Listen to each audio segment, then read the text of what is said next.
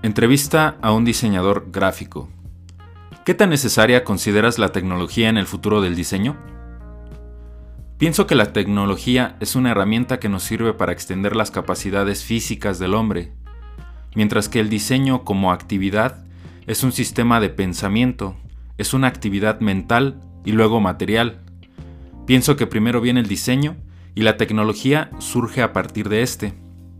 Al ser distintas cosas, siento que el diseño es amo y señor de la tecnología, pero por su parte, esta le permite al diseño llegar a otros horizontes, a otras dimensiones.